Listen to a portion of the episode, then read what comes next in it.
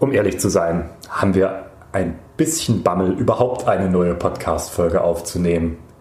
Man weiß ja nie, ob morgen nicht schon wieder was ganz Irres passiert ist, von dem wir heute noch nicht geglaubt haben, dass es passieren kann. Und dann dieser Podcast vollkommen veraltet ist.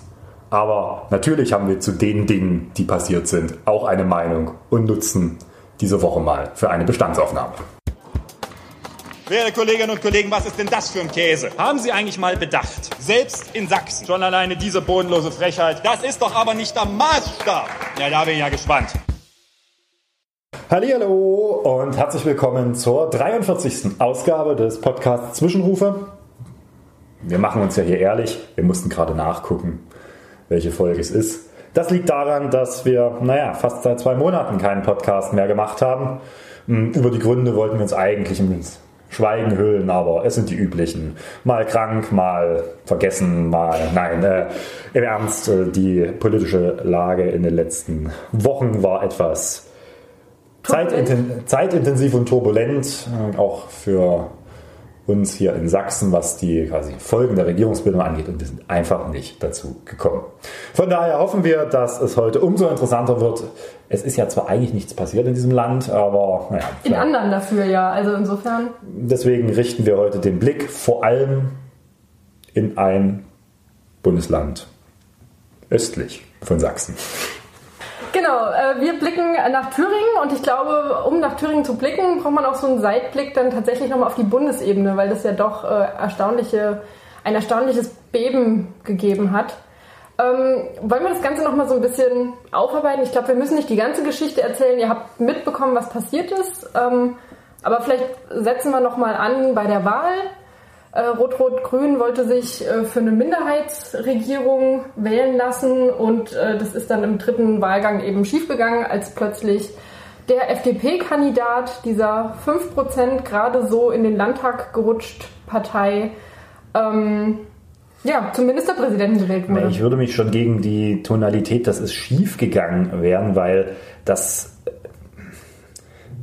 das nähert so ein bisschen dieser FDP-Erzählung, Hups. Da konnten wir ja nichts für. Hups. Das war ja nicht zu ahnen. Das ist so, hups, wir sind plötzlich Ministerpräsident geworden. Da ist wohl was schiefgelaufen. Also, das ist nicht schiefgelaufen. Das war ein offensichtlich abgekartetes Spiel, zumindest von Seiten der AfD. Auf den besten Fall Teile der FDP aufgrund von Blödheit oder strategischen Unvermögen reingefallen sind. Im schlimmsten Fall das bewusst so kalkuliert haben. Und da ist nichts schiefgegangen. Das war ein Tabubruch mit Ansage, den man da begangen hat. Weil wenn es nur schief gegangen wäre, dann wäre die Lache ja relativ einfach aus der Welt, aus der Welt zu schaffen gewesen wäre. Dann hätte man sich in dem Moment des als gerade ins Amt gewählter Ministerpräsident den weisen Satz des großen Philosophen Christian Lindner in die Gedanken gerufen und ausgesprochen es ist besser nicht zu regieren als falsch zu regieren und man wäre wahrscheinlich als der größte Held vom Platz gegangen. Aber nein, äh, so ist es nun nicht gekommen. Aber wir haben mit, mit Thüringen das schwerste Beben in der politischen Landschaft seit, ich würde schon sagen, seit Jahrzehnten in Deutschland erlebt, von dem wir alle nicht wissen, glaube ich auch zur Ehrlichkeit dazu, wo das am Ende noch drin mündet. Es überschlagen sich ja von Tag zu Tag die Ereignisse. Niemand hat geglaubt, dass dann am Montag die CDU-Vorsitzende auch noch das Handtuch hinwirft.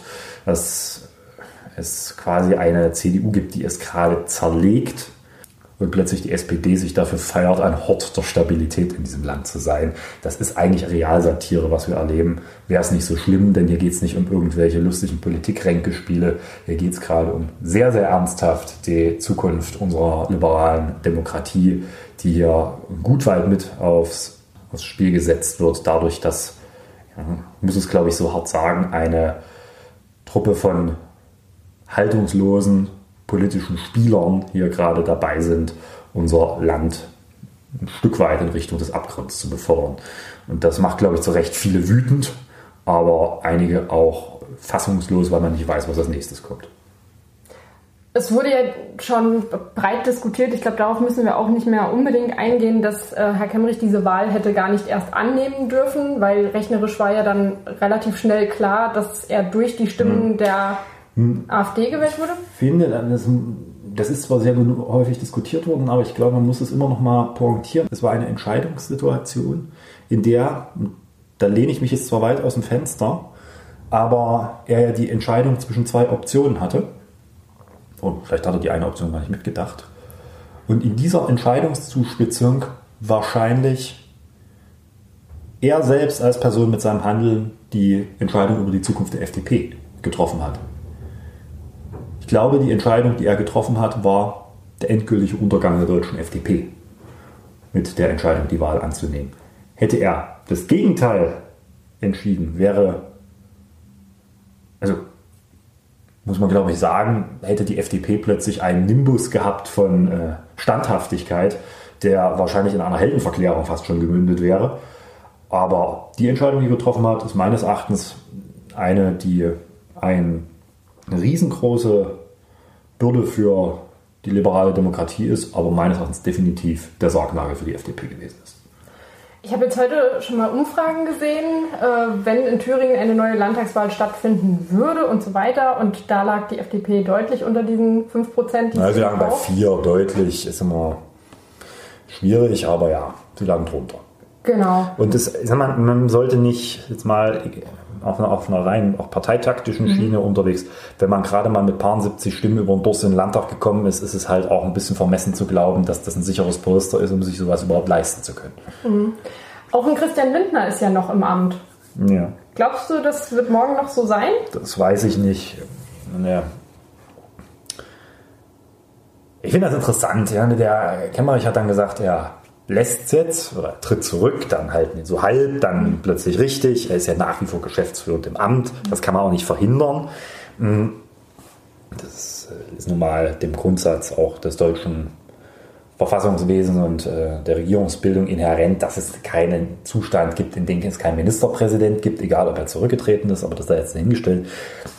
Ich meine, ist eine Stelle, wenn das so ist, dass der vorher damit, das ist ja auch teilweise bestätigt worden, ja vorher auch mit der FDP-Spitze in Berlin darüber geredet hat und dass das schon allen klar war, dass das vielleicht jetzt nicht mit der höchsten Wahrscheinlichkeit, aber denkbar ist, aber ihm keiner davon abgeraten hat, sondern eher noch, ja, ja, machen. Im Zweifel dort das Credo war, hätte ich doch gesagt, na gut, dann, wenn wir hier, wenn ich hier gehe, dann gehen wir beide.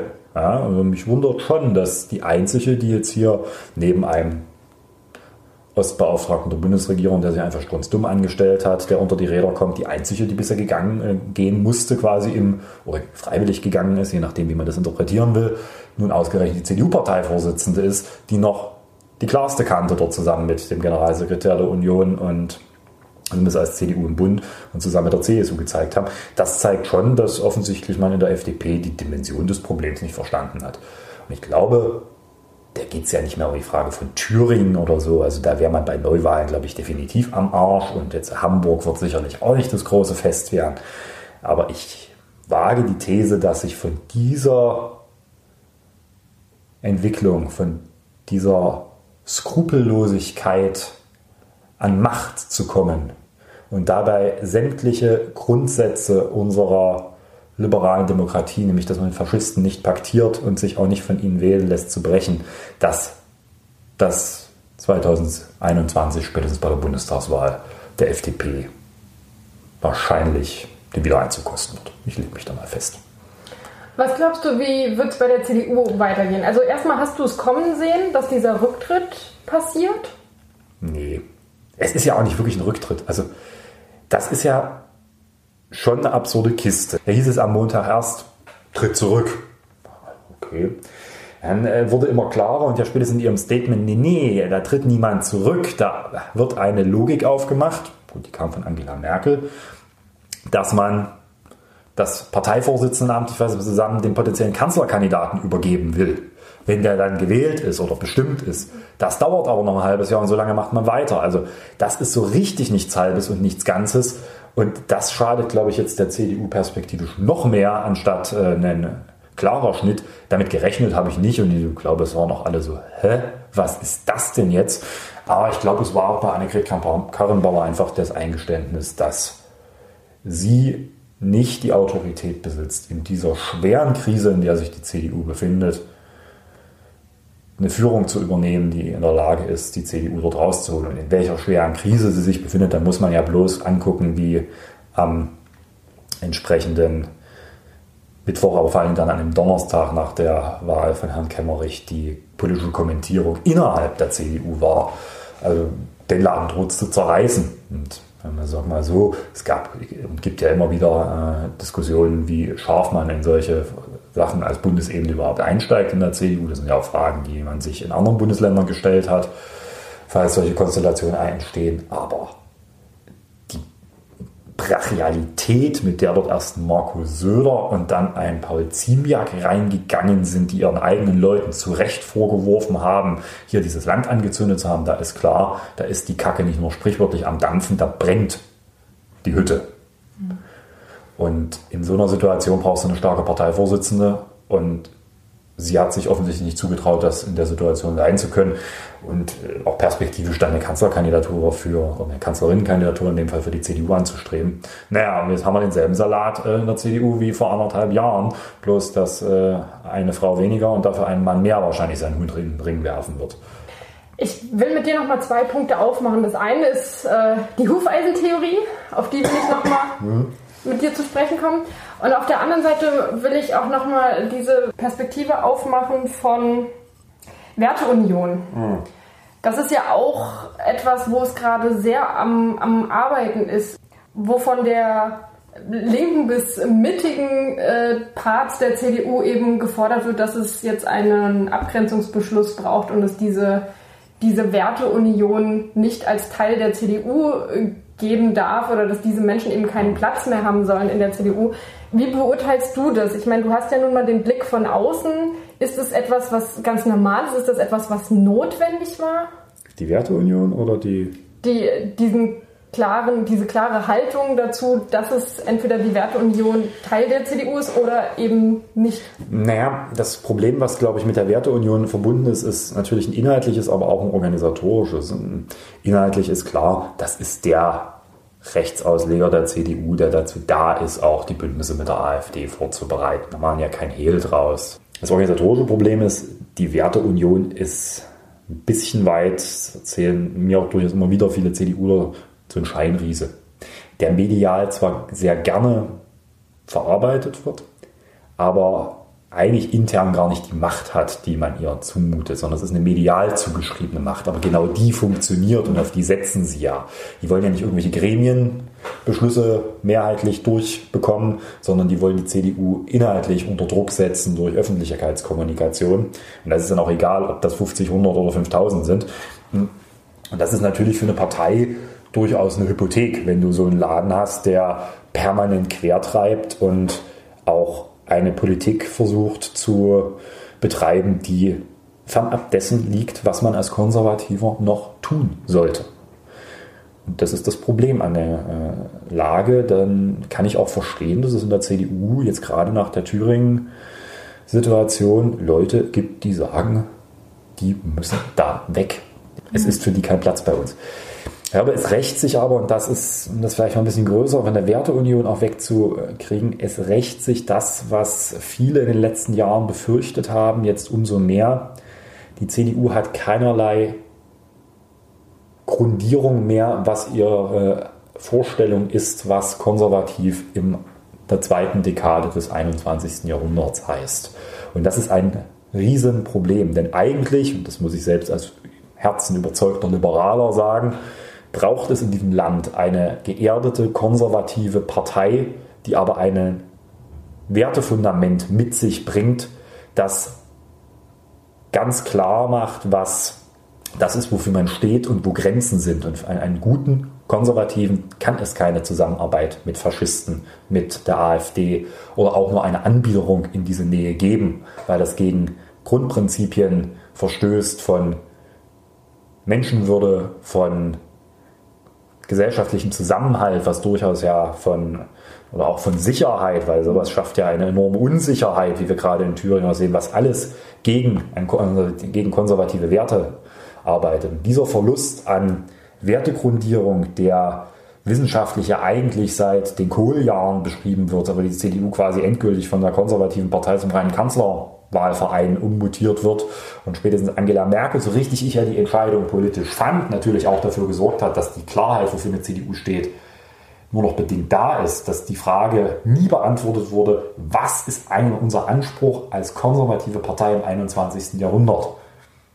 Da geht es nicht mehr um die Frage des berühmten Bildes, ob man nun der Träger des Feuers oder der Bewahrer der Asche sein will, je nachdem, welchen, welche, welchen Sprachbilder Konservative da gerne verwenden, sondern da geht es nur um die Frage, dass das totaler Hohlkörper geworden ist. Und das, ja, auch dieselbe Frage hat die SPD ja auch zu klären. Und seit, also ehrlich, spätestens seit Mittwoch ist ja auch klar, die FDP hat mit Liberalismus so viel zu tun wie eine Erdnuss mit einer Nuss. Also der Laden ist tot. Und das ist mittlerweile, muss ich auch sagen, für den deutschen Liberalismus vielleicht auch besser, wenn diese Partei nicht mehr mit einem, als liberal, sondern in dem Fall als äh, haltungslose Hasardeure zu bezeichnen ist. Und äh, was glaubst du, ich meine, du, du beobachtest das politische System ja schon sehr lange und auch so die Parteien, das ist ja was, was äh, dir durchaus auch Spaß macht. Glaubst du, werden sich da neue Parteien rausbilden? Also glaubst du, dass es eine neue konservative Partei geben wird, die eben diesen, diesen Korpus und diesen Geist füllen kann? Glaubst du, dass die CDU sich irgendwie berappelt und so halbständig Inhalte haben wird, die sie dann als konservativ verkauft? Glaubst du, die schaffen es, sich tatsächlich selbst nochmal aufzustellen und als die konservative Partei zu etablieren, die sie ja verkaufen zu sein? Ne, dafür müsste man wissen, was man mit konservativ assoziiert. Und ich glaube nicht, dass es perspektivisch zu weiteren Parteibildungen dort kommen, die erfolgreich sind. Die AfD hat, und das, da haben ja auch die Politikwissenschaftler oder wer auch immer äh, sich dazu geäußert hat, recht gehabt, dass natürlich die AfD für ein sehr rechtes Klientel der CDU anschlussfähig ist.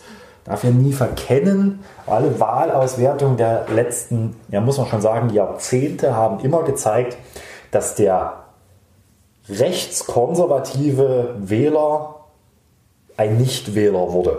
Und der AfD ist es gelungen, dieses Potenzial wieder ins Elektorale zu überführen.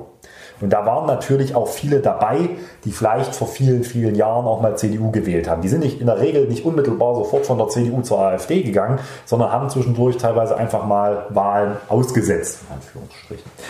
Das, ich glaube aber nicht, dass sich jetzt da irgendwie weitere Parteien bilden, obwohl das sehr stark von der Frage abhängen wird, welche Weiterung die CDU hier durchmachen wird. Eine interessante Frage, die ich mir stelle, ist, erleben wir nicht zunehmend eine Spaltung innerhalb der CDU in einen eher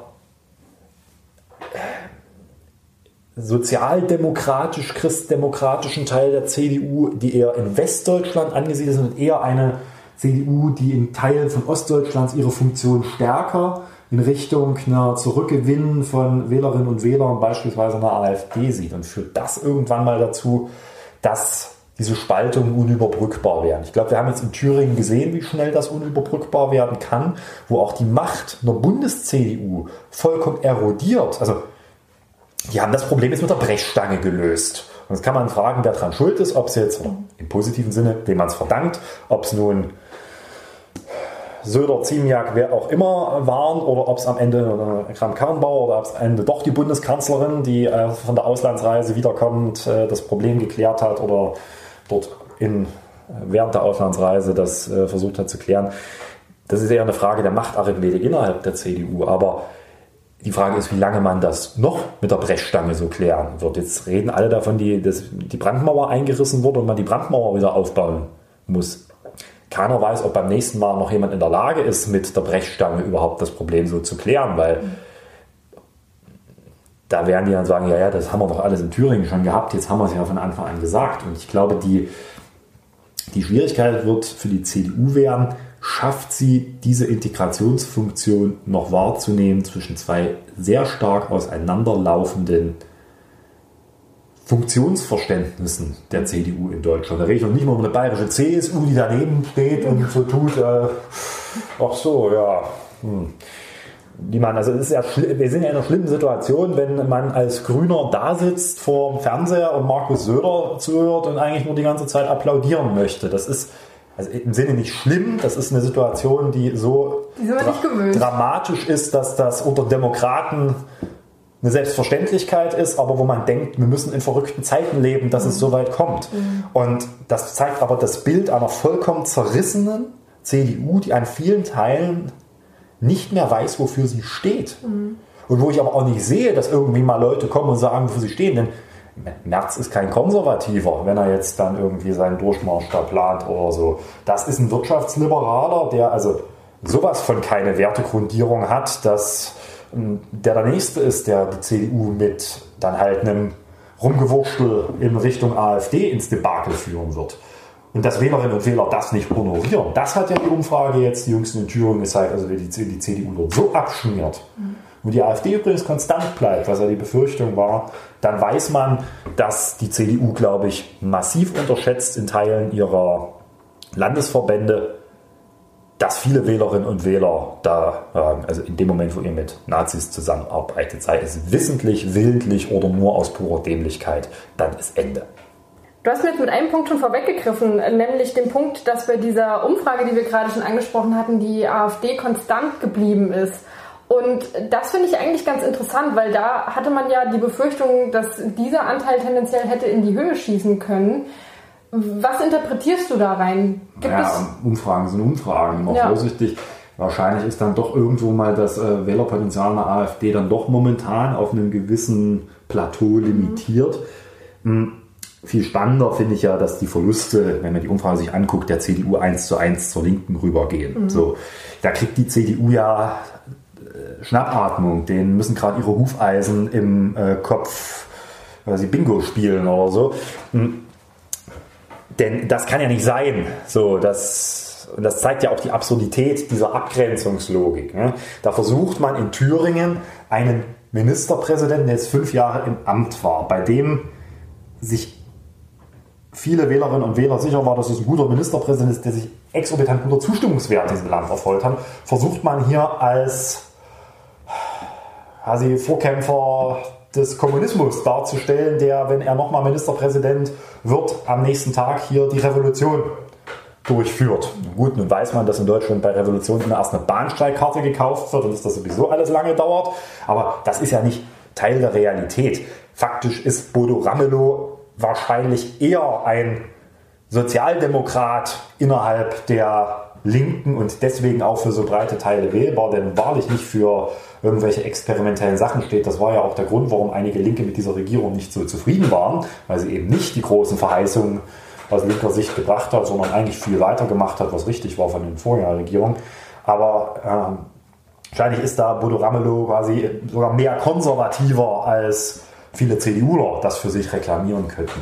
Und wenn man so jemand versucht, mit dem Hufeisen tot zu werfen, dann funktioniert das nicht, wie man sieht, aber es ist natürlich auch Kern des Problems, was die CDU hat. Ihre Äquidistanzrhetorik, die nicht funktioniert und die eine massive Hypothek für unser demokratisches System ist. Weil zum einen, wie willst du denn in Ostdeutschland in einigen Regionen noch Mehrheiten bilden, wenn du so tust, als wäre die Linke mindestens genauso schlimm wie die AfD? Wenn nicht gar schlimmer aus Sicht äh, einiger. Und andersrum, es entspricht ja nicht der Realität. Das ist eine Verklärung zum einen der Linken zu einer angeblich fast an verfassungsfeindlich revolutionären Veranstaltung ist eine Relativierung dessen, was die AfD in diesem Land will. Ja, man muss nicht teilen, das, was die Linke auch an Systemänderungen in diesem Land haben will. Da muss man realistisch sein. Das werden sie ja nicht durchkriegen. Währenddessen eine AfD Positionen vertritt, die nicht auf dem Boden des Grundgesetzes stehen und die weit, weit darüber hinausgehen. Und da wird dann so getan, oh, Hilfe, Mietendeckel und äh, möglichst alle Ausländer raus, das sei ja ungefähr das, dasselbe, was man hier in diesem Land unternehmen könnte. Das ist ja an Absurdität nicht zu überbieten. Und die CDU wird diese Frage klären müssen. Wenn die weiter mit dem Hufeisen durch die Gegend wandern, dann wird das weiter Schaden in diesem Land ausüben und insbesondere dann, wenn es unglaubwürdig wird. Und da glaube ich auch, die Wähler lassen sich nicht verarschen. Also zu versuchen, Bodo Ramelow zu unterstellen, er sei ja der revolutionärste Kommunist, den man finden könnte und eine erhebliche Gefahr für unsere Demokratie und ihn gleichzusetzen damit mit einem Bernd Höcke, das ist doch an, an Absurdität nicht zu überbieten und das ist auch in einem hohen Maße unredlich und gefährlich für die Demokratie. Ja. Aber wenn die das nicht, das müssen die klären, aber ich glaube nicht, dass das geklärt wird im Sinne von, dass sie mal begreifen, was das Demokraten zusammenhalten sollten. Ich glaube, dass das auch ein Thema ist, was äh, die CDU ja schon sehr lange vor sich herschiebt und auch immer mal wieder vertagt hat, weil es ja durchaus auch Stimmen aus der CDU gibt, die dieser Hufeisentheorie eben nicht folgen und sich davon äh, recht klar auch distanzieren. Nur dass es eben nie wirklich offen zur Disposition stand. Siehst du das ähnlich oder?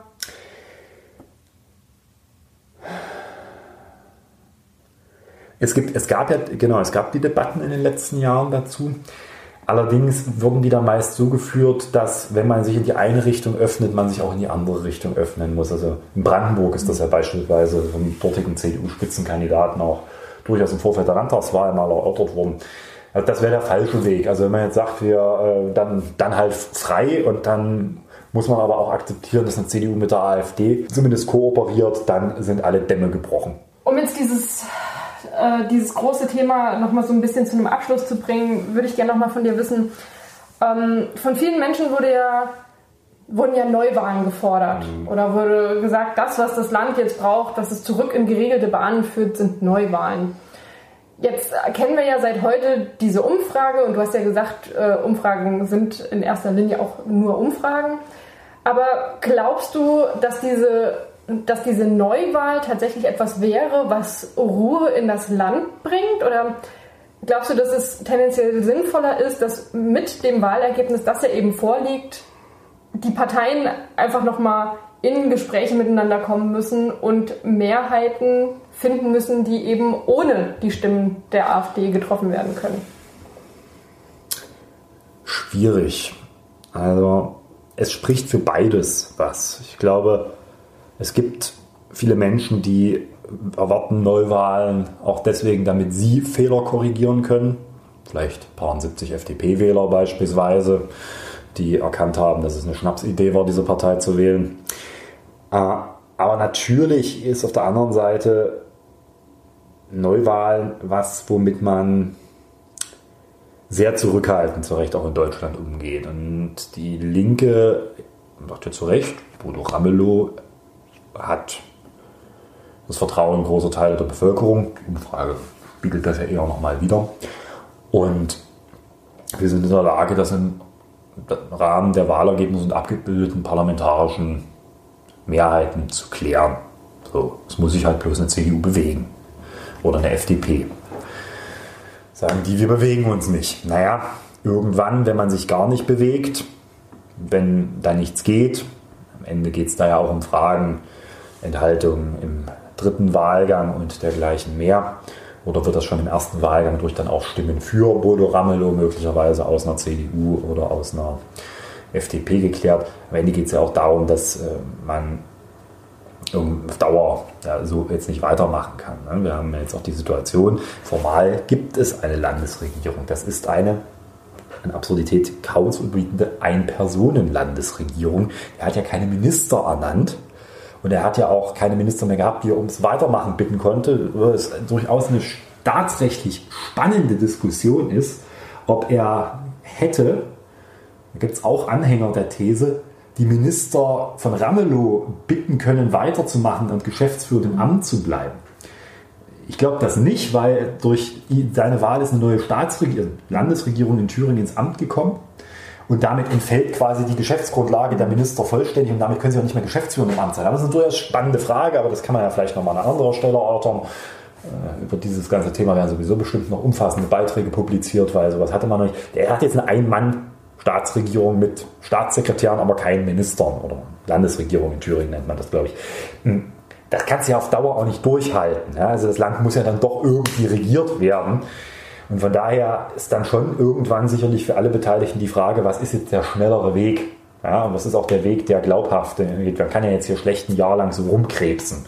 Und daher hat Bodo Ramelow klar gemacht, wo er steht. Auch die Grünen haben klar gemacht, wo sie stehen, dass Neuwahlen der zweitbeste Weg ist, sondern auch da eher der Versuch da ist, naja, realistisch, dass eine CDU bei den Umfragen kein Interesse an Neuwahlen hat, ist klar.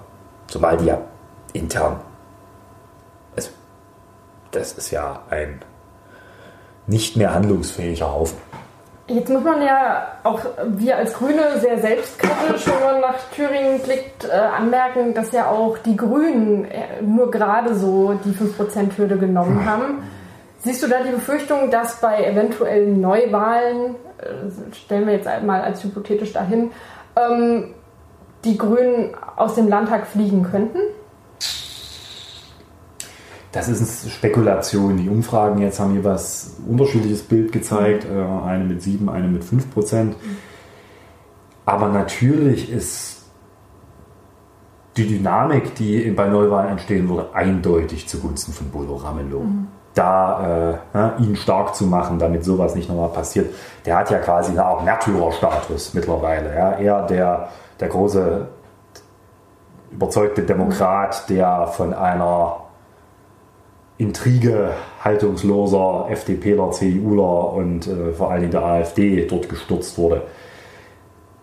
Das macht, bringt schon eine Dynamik, die sicherlich bei vielen Wählerinnen und Wählern noch mehr dazu führen wird, dass es in die Richtung geht. Auf der anderen Seite ist natürlich das auch eine Geschichte, die man als Ganzes von Rot-Rot-Grün erzählen kann. Ne? Also der Versuch, um jeden Preis, das ist dem politischen Gegner jeder Preis recht war, selbst die Zusammenarbeit indirekt mit der AfD um Rot-Rot-Grün zu stürzen, wo alle drei von profitieren können. Das ist aber eine Frage, die welche Erzählung sich dort im Wesentlichen durchsetzt. Am Ende wird, wenn Neuwahlen, glaube ich, das wird eine Frage, wer sind die anständigen Demokraten in diesem Land. Und dass das nicht mit der CDU oder FDP nach Hause geht, ist klar.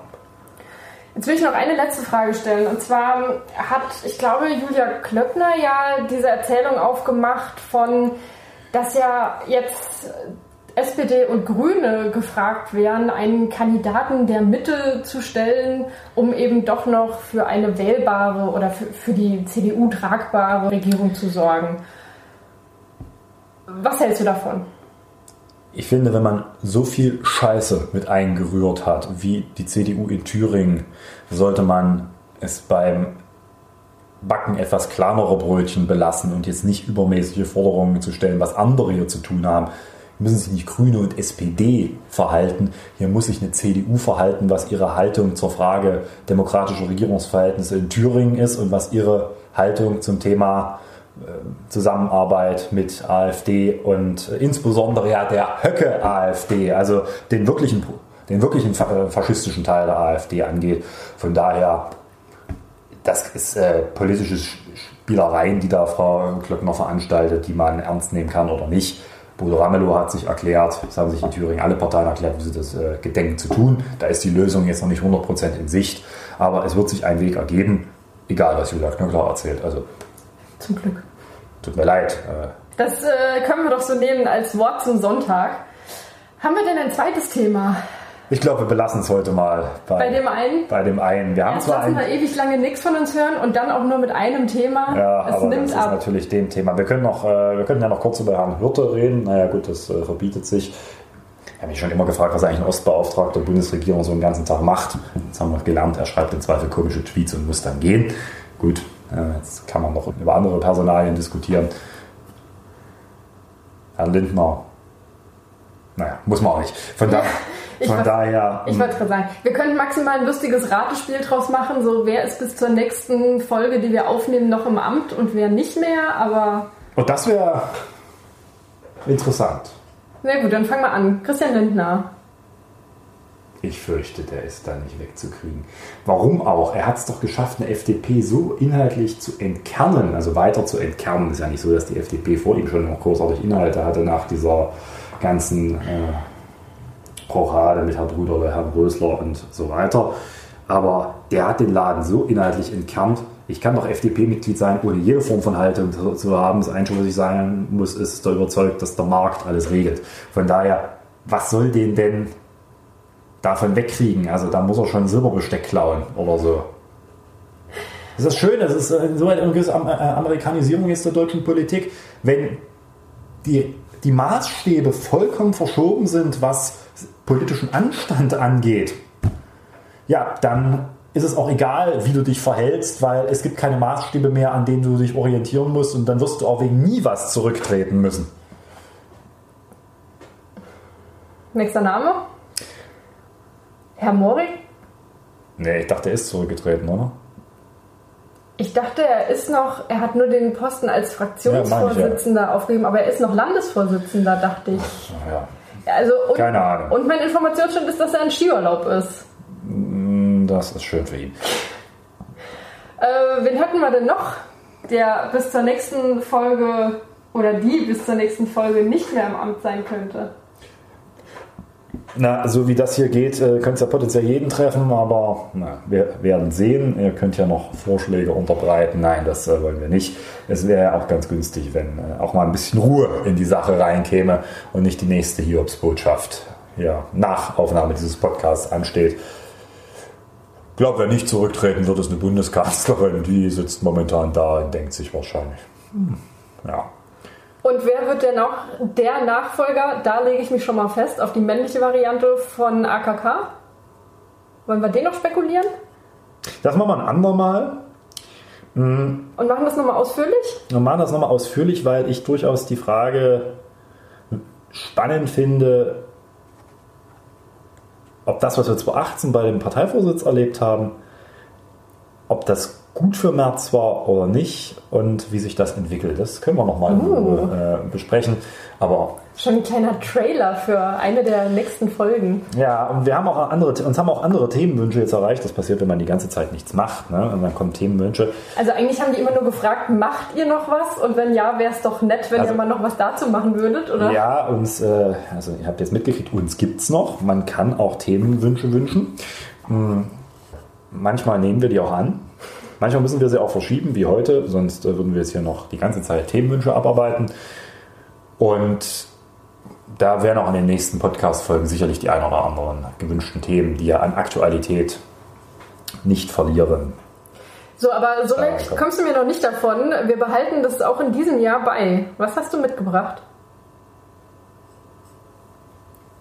Oh, jetzt guckt er ganz erschüttert. Ja. Und überrascht kommt immer so überraschend, diese Frage, ne? Endlich der, äh, ein Demo-Hinweis. Ein Demo-Hinweis. Ein Demo-Hinweis. Dresden nazifrei will wieder alles dafür tun, dass Rechtsextreme sich nicht ungestört durch Dresden bewegen. Das ist gut und gerade jetzt, glaube ich, was, was man unterstützen muss.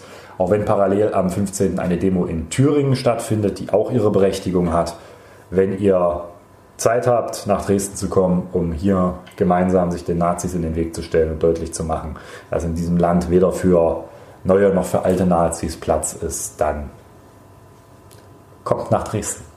Und haltet Händchen. Nein, wir halten da keine Händchen, das ist die Menschenkette, da kann jeder teilnehmen, der will. Aber muss auch nicht. Das andere scheint mir vordringlicher zu sein momentan. Sehr schön. Damit Belassen wir es äh, für heute, oder? Damit belassen wir es dann, glaube ich, für heute. Ich hoffe, äh, boah, ihr hattet Spaß, nachdem ihr lange nichts mehr von uns gehört habt und hoffen, dass wir uns dann in kürzeren Intervallen wiederhören werden und wünschen einen schönen Tag, Woche, was auch immer. Wir werden sehen. Bis dahin. Bis Tschüss. Dahin.